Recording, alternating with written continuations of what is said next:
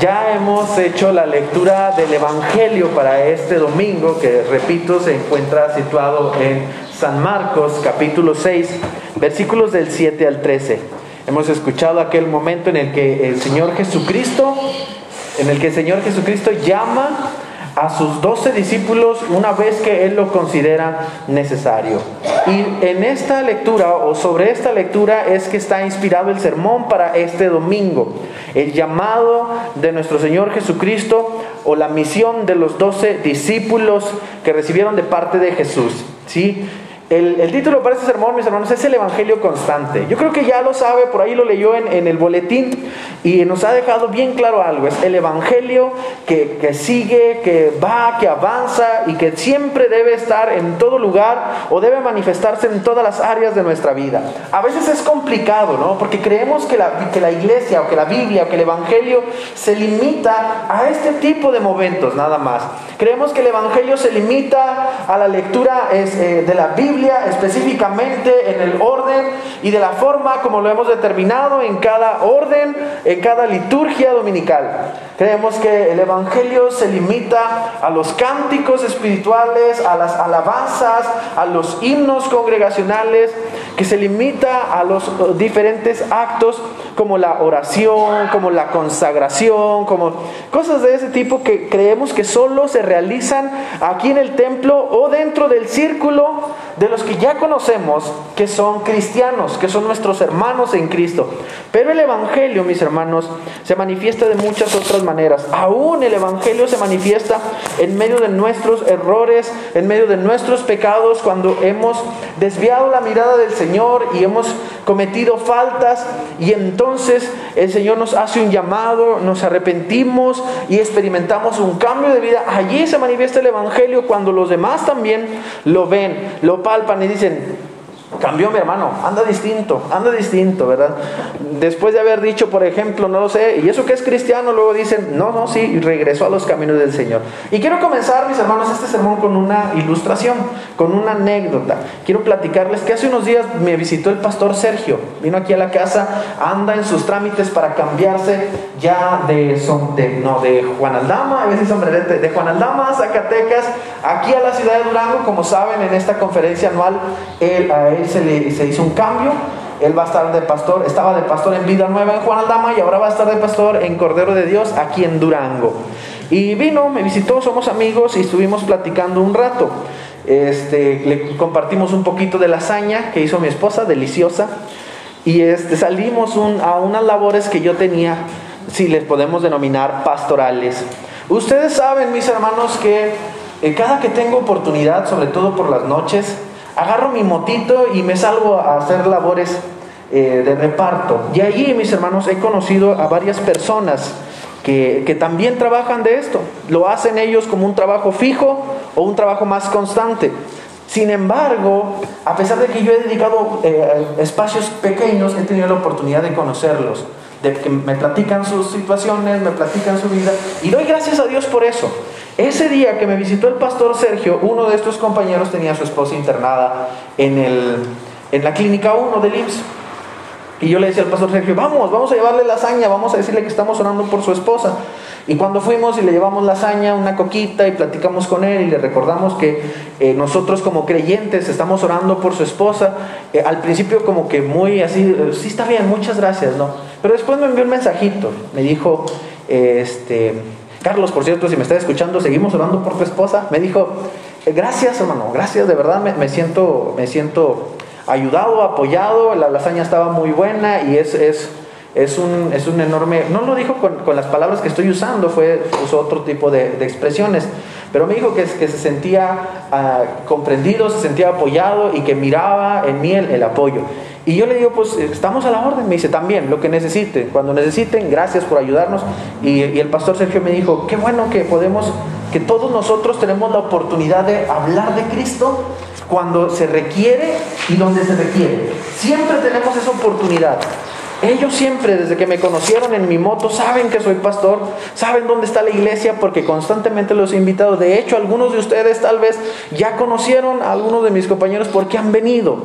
Vinieron, han venido los sábados, han venido entre semana y se los han topado. porque saben que, como cristiano, o, han visto que como cristiano no dejo de hablar de Cristo, no dejo de hablar de Jesús, como soy, en mi motito, en playera, con tenis eh, o en botas, siempre, en cada oportunidad, cuando andamos haciendo repartos, cuando ellos tienen necesidades, cuando ellos se sienten agobiados, les recuerdo, yo, yo puedo y quiero orar por ti si me lo permites. Uno de ellos una vez me escribió y me dijo, hoy necesito la ayuda de todos los dioses por favor, haz oración por mi mamá. Claro que sí. Y no me puse a decirle, no, no, es que como que todos los dioses, solo hay único y verdadero Dios. Le dije, claro que voy a orar por tu mamá. Vamos a orar ahorita por tu mamá. Y es una oportunidad que se da en la cotidianidad. Gracias a Dios que me permite venir a este púlpito y compartir con ustedes lo que el Señor habla a través de su palabra en, mi tiempo de meditación, ahí cuando me siento en la oficina y preparo el sermón. Pero mis hermanos, también el Señor nos hace un llamado en la cotidianidad compartir el Evangelio. Y comienzo con esta ilustración para abrir la puerta a un pasaje que nos recuerda precisamente eso, a que nosotros compartamos el Evangelio en la cotidianidad. Ya la editorial, mis hermanos, nos ha recordado algo muy importante respecto a este pasaje. Y es que este pasaje no estaba diseñado en tiempos donde la iglesia estaba organizada. No estaba diseñado para una iglesia con una estructura de pastores, diáconos, evangelistas, profetas, en fin, un montón de, ministerios, que aparte de ministerios, un montón de actividades, comisiones y áreas que ahora tenemos como iglesia. ¿Sí? Por ahí en la editorial les, les compartí que algunos de nosotros podemos pensar que al, leer este, este pasaje del Evangelio, que este es un llamado para algunos Sí, por ahí les puse hasta los laicos que nosotros sabemos que echan la mano en labores pastorales. Nuestra hermana Marta que dirige la comisión de oración, nuestro hermano Jesús, algunos hermanos que tienen ya labores de años, que nosotros sabemos que podemos ir con ellos y ellos lo van a hacer. Que nosotros sabemos que podemos pedirle a ellos y ellos lo van a hacer.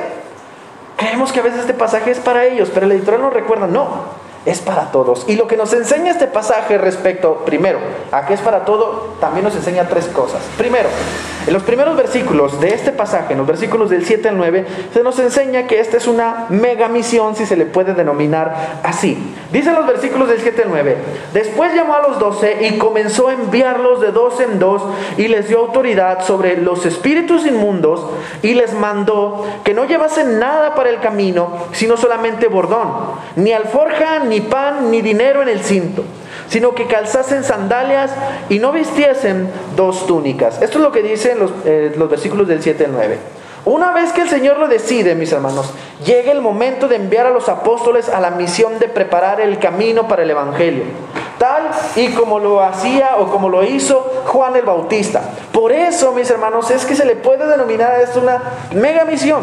Nosotros no somos eh, o los discípulos no estaban siendo llamados a convencer a otras personas, no estaban siendo llamados a, ser eh, adeptos a la nueva fe que ellos estaban experimentando y viviendo. Y dice, llamen, vayan y llamen a la gente al arrepentimiento.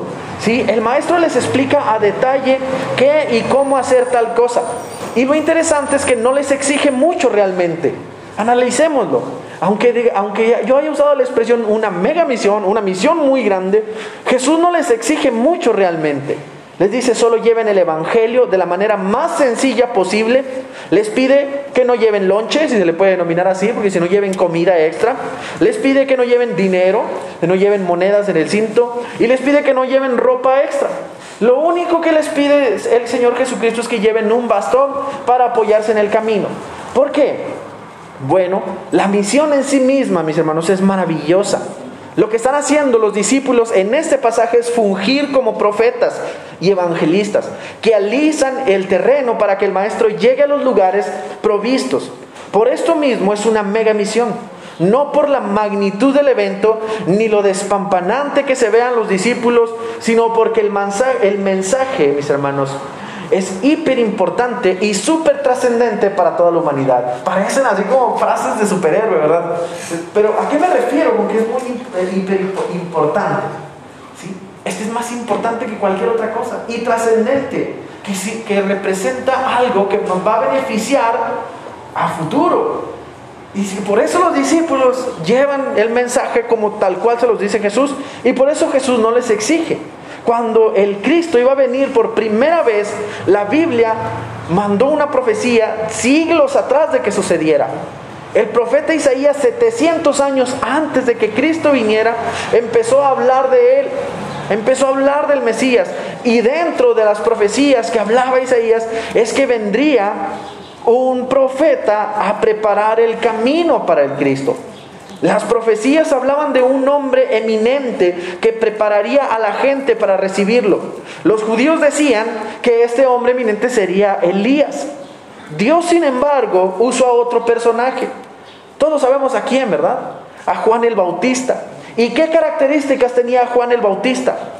Podríamos tratarlo con términos contemporáneos que prácticamente era un indigente. Alguien que vivía en la calle, sí, y que comía muy humildemente. Porque la eminencia no radicaba en que tenía, en qué tenía él como individuo. Si muchos estudios, si muchas carreras, si un, si un, este, un título teológico, o si era descendiente de sacerdotes, aunque sí lo era, si era descendiente de sacerdotes, o si su familia había sido personajes muy eminentes, él había desechado todo eso, como el apóstol Pablo lo decía.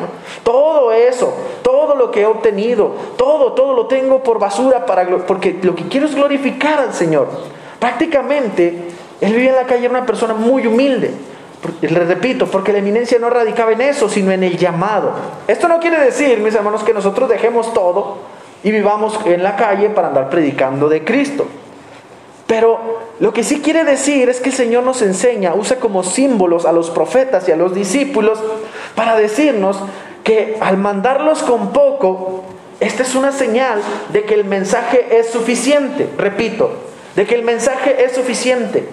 He sabido de creyentes, mis hermanos, y en ocasiones yo mismo he sido uno de estos creyentes que no comparte el Evangelio porque no se siente capaz, a pesar de tener décadas en la iglesia, que no comparte el Evangelio porque no es un momento indicado para eso, porque no se ha hecho un evento evangelístico.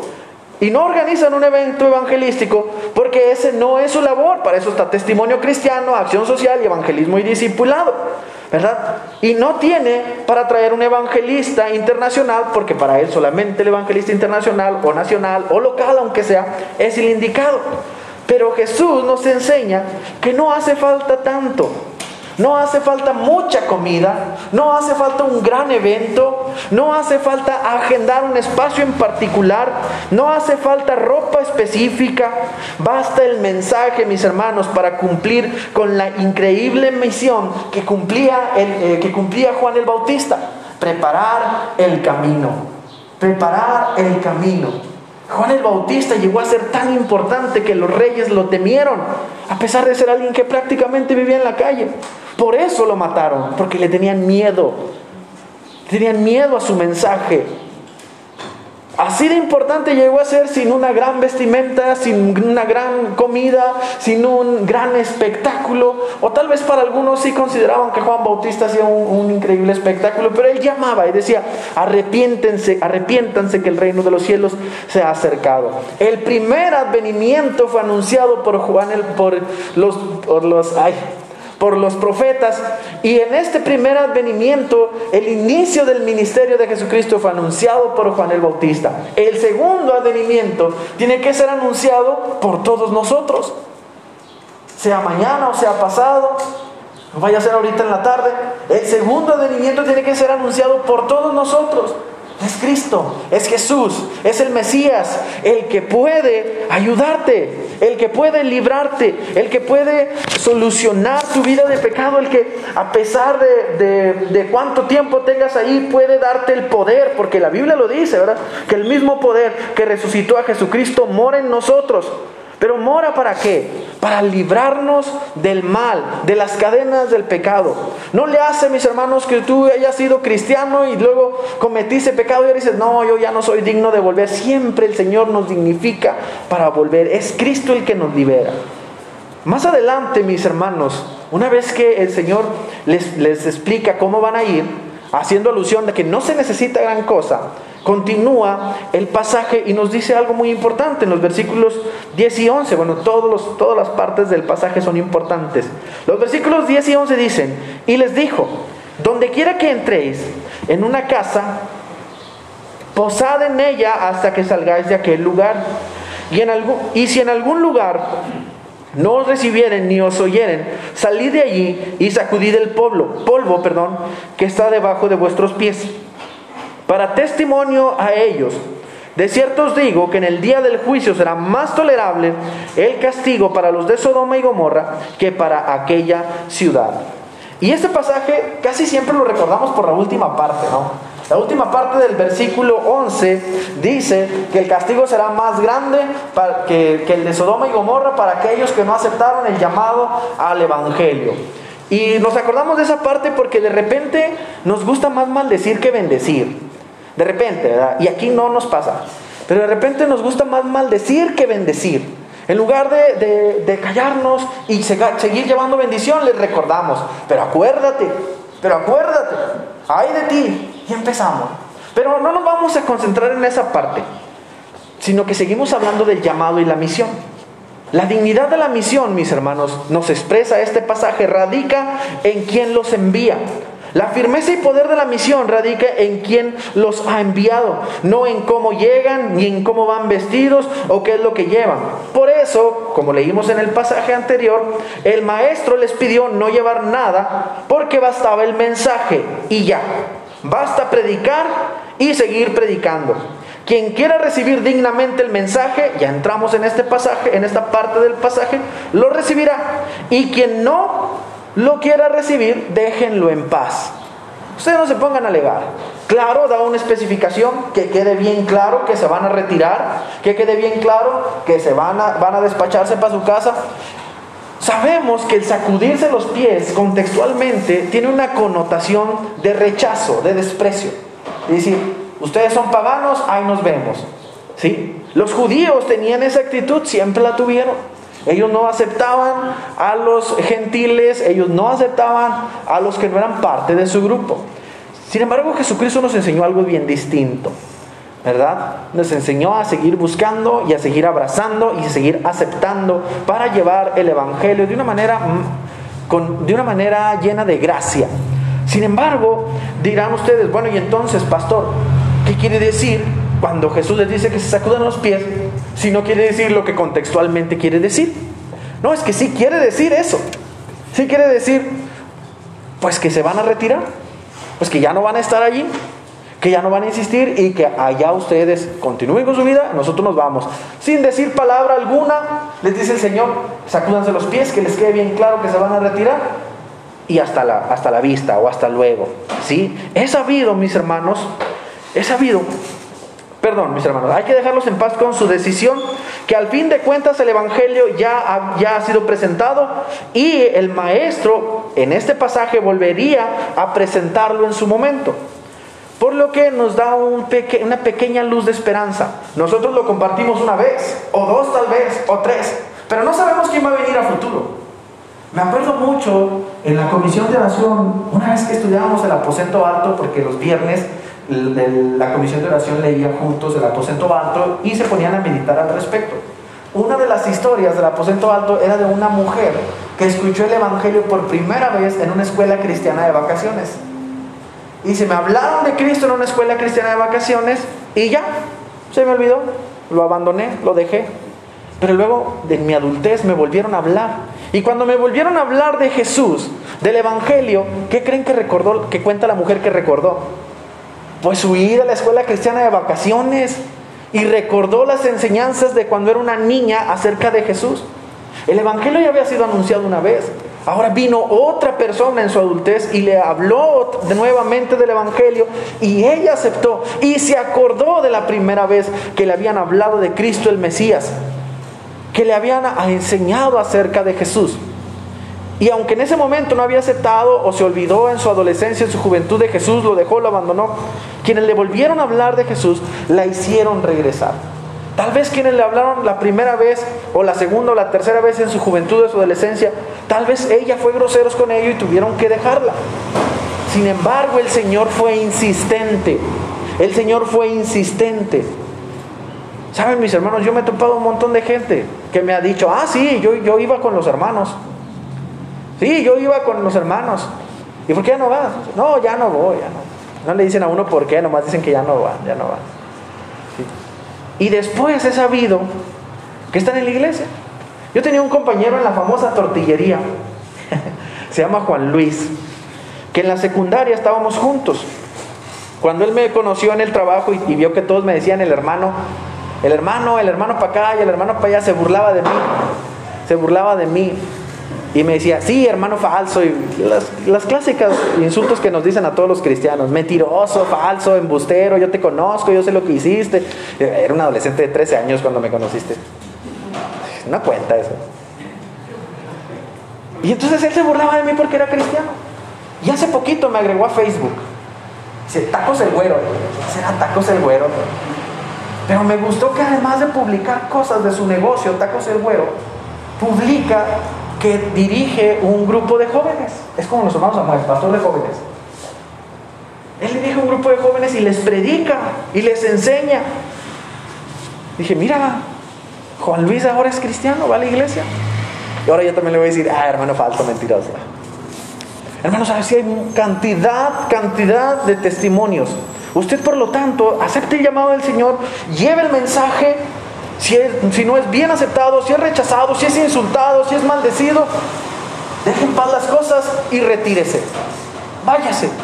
No sabe si en un futuro, cuando, cuando esa persona esté más tranquilo, alguien más vendrá a compartirle el Evangelio y entonces él aceptará el llamado. Mis hermanos, también ustedes me han compartido testimonios de familia que va a otra iglesia y que dicen, no, yo le compartí ya no le volví a decir. Y hasta a veces hasta los he escuchado a ustedes decir, pedir perdón. Perdóname, Señor, porque ya no le volví a compartir. Ya no era el momento. Ya lo había hecho usted. Lo importante es que en cada oportunidad, dentro de la cotidianidad, el Señor nos llama a compartir el Evangelio. He sabido, mis hermanos, de una buena cantidad de cristianos que usan la frase, Dios no te mandó a ganar argumentos, Dios te mandó a ganar almas como sustento para no compartir el Evangelio de manera constante, de manera firme y digna. Pero esto es contradictorio en esencia. Porque Jesús les dijo, lleguen a donde van, compartan el Evangelio, reposen donde los reciban y con dignidad sigan su camino si, si en algún lugar no los aceptan, pero sigan firmes en la misión de hablar del Mesías. Repito, si en algún lugar no los aceptan, sigan su camino, pero sigan firmes en la misión de hablar del Mesías cada oportunidad dentro de la cotidianidad para recordarles, Jesús te sigue llamando, Jesús te sigue hablando. Y por último, mis hermanos, la última fracción de este pasaje nos recuerda que esa misión es una misión para todos, para todos. Dicen los versículos del 12 al 13. Y saliendo predicaban que los hombres se arrepintiesen y echaban fuera muchos demonios y ungían con aceite a muchos enfermos y los sanaban. Y usted mira, bueno, ¿y dónde dice que es una misión para todos? Si ahí nomás habla de lo que estuvieron haciendo. Ahí vamos. Al término de las indicaciones, ellos fueron e hicieron como el maestro les solicitó. Ellos predicaron el arrepentimiento de forma humilde y sencilla sin sermones de gran elocuencia teológica, sin convocatorias masivas de gente, sin debates apologéticos, solo el Evangelio. Ellos cumplieron cabalmente con el llamado de Dios de decirle a las personas, eh, arrepiéntanse porque el reino de los cielos se ha acercado. Los versículos 12 y 13, mis hermanos, son una carta que manifiesta la entrega obediente de los siervos de Dios, quienes sin mucho pudieron hacer maravillas, Pudieron hacer increíbles prodigios, repito, sin muchos. No hicieron una gran campaña de milagros. No hicieron un gran evento en el estadio al que denominaron evento de sanidad y salvación para todos. Solo allí en la cotidianidad llegaron a las ciudades, pidieron hospedaje, les abrieron la puerta, ahí se quedaron y allí tal vez, porque yo así me los imagino, porque dice que era en una casa, alrededor de la mesa le recordaron con quienes les abrieron la puerta que el Cristo, que el Mesías estaba aquí y que era necesario arrepentirse. Tal vez los corrieron, tal vez aceptaron el mensaje, tal vez los callaron con una tacita de café, bueno, de té o de lo que tomaban. No sabemos qué sucedió, pero ellos cumplieron. Dice este pasaje que después que fueron con Jesús, o bueno, antes de que regresaran con Jesús, me estoy adelantando, dice este pasaje que fueron y echaron fuera demonios y sanaron a muchas personas. O sea, ellos predicaron el arrepentimiento, Liberaron a las personas de las fuerzas del mal que los mantenían presos y alimentaban la fe de aquellos que buscaban sanidad. ¿Y por qué cambio las palabras? La Biblia dice, echaron fuera demonios y ungieron a enfermos con aceite. Pero también contextualmente, ungir a las personas con aceite es una señal de medicación. En aquel entonces, mis hermanos, los doctores o las personas, así como de repente, si uno le duele la cabeza, le dicen, ay, tengo un anaproxeno, ay, tengo un paracetamol, tómatelo. Aquellas personas decían, aquí tengo aceite, vamos a darte una sobadita con aceite. Esa era la medicación de antes. El aceite no tenía ninguna o no tenía ningún poder milagroso. Lo que hicieron los discípulos fue hablar del arrepentimiento. Lo que hicieron los discípulos fue recordarles que el Mesías ya estaba aquí, por tanto, ahora tenían el poder para salir del pecado, para liberarse del demonio, para liberarse de las cosas que los hacían o de las cosas que los mantenían atados a su carne. Y también usaron la medicación, pero con fe, y fueron sanos muchas personas, muchas. Como siempre, mis, hermanos, nosotros nos debemos ver reflejados en los apóstoles y considerar que la misión de llevar el Evangelio es una misión de todos. Como ya, como ya se los escribí por ahí en el editorial. ¿Sí? Los discípulos no fueron enviados como evangelistas, tal cual. Todavía no existía ese, ese título, vamos a decirlo así. Y ni siquiera lo andaban buscando ellos. Ellos solo iban a obedecer a Jesús. No querían a partir de ahora que se los llame evangelista internacional. Solo eran discípulos de Jesús. Y fueron enviados y sin buscar ningún título. No querían que se les llamara ni el administrador de tal lugar, ni querían que se les llamara ni el presidente de quién sabe qué cosa. No querían decir solamente un discípulo del Señor. Porque pues en ese entonces toda la iglesia no estaba organizada. No tiene nada de malo tener esos títulos y trabajar en las áreas que el Señor nos permite a cada uno de nosotros. Es bueno, gloria a Dios. Pero el Señor les decía, vayan y prediquen. Y ellos dijeron, vamos y predicamos. Y nada más. Entonces, mis hermanos, si no tenía ninguno de ellos ningún título, la Biblia no nos da a entender en lo absoluto que este llamado es solamente para algunos, sino que es un llamado para todos los que nos decimos seguidores de Jesús. Es una misión que se cumple, mis hermanos, en la cotidianidad de los hogares, en nuestros hogares y en los de nuestros conocidos. Es una misión de todos que se debe llevar a cabo de manera sencilla y humilde. Es nuestra misión, es misión de todos. En nuestra casa, con nuestros hijos, con nuestros nietos, primeramente, por supuesto que sí. Si van nuestros sobrinos a casa, si van nuestros primos a casa, recordarles y enseñarles que Jesús sigue siendo el Señor y dueño de su espíritu, de su alma, como lo dice el salmista, ¿no?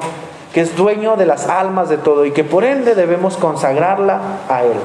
Quiero concluir, mis hermanos, y para concluir, quiero que vayamos al versículo 30 de este mismo pasaje. Repito, versículo 30.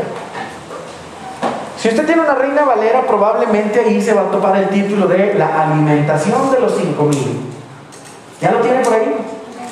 Sí se fija que dice la alimentación de los cinco mil. Pero este milagro de la alimentación de los cinco mil tiene la culminación del evento que acabamos, que acabamos de leer. Dice el versículo 30. Entonces los apóstoles se juntaron con Jesús y le contaron todo lo que habían hecho y lo que habían enseñado. Cumplieron. Y saben qué es lo interesante, antes de que se juntaran habían matado a Juan el Bautista. Ellos lo acababan de ir a enterrar. Acababan de ir a enterrar a Juan el Bautista, probablemente estaban tristes, pero siguieron cumpliendo. Y cuando se reunieron con el maestro, le dijeron, maestro, queremos contarte todo lo que hemos hecho y todo lo que hemos enseñado. Fuimos seguramente empezaron, fuimos a tal casa, fuimos a tal lugar, hablamos del Evangelio con X persona, le compartimos sobre Cristo a tal persona, le dijimos que se arrepintiera a nuestro vecino, a nuestro familiar, le recordamos que tú estabas aquí, Señor. Y probablemente Jesús les preguntó, ¿y cuántos los echaron? Y empezaron a platicar y a decir cómo sucedió. ¿Se imagina el momento, mis hermanos, en el que nos volvamos a reunir con el Señor y a pesar de la muerte y a pesar del dolor y a pesar de las tristezas, poder contarle también al Señor poder contarle también a Él que verdaderamente buscamos obedecerle. El Señor va a saber nuestras faltas, el Señor va a saber nuestras tristezas, Todo lo va a saber, pero también va a querer escuchar que cumplimos cabalmente con la misión. Mis hermanos, si este es un llamado para todos, busquemos todos cumplirla. Yo sé que no es fácil, porque se imagina a veces, yo a veces, una vez estábamos un compañero y yo comiéndonos unos tacos en el centro de Monterrey. Estamos ahí comiéndonos unos tacos y luego llega una persona y se sienta a un lado de nosotros y, nos dice, ando bien crudo. Nosotros tenemos hambre.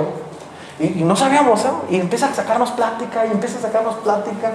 Y ya al final se va.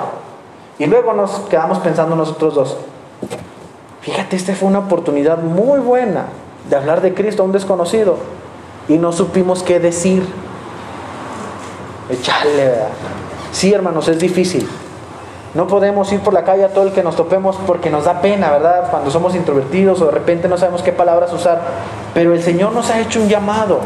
Y si el Señor nos ha hecho un llamado, Él nos va a capacitar. Les comparto mi experiencia con la que inicié, mis hermanos.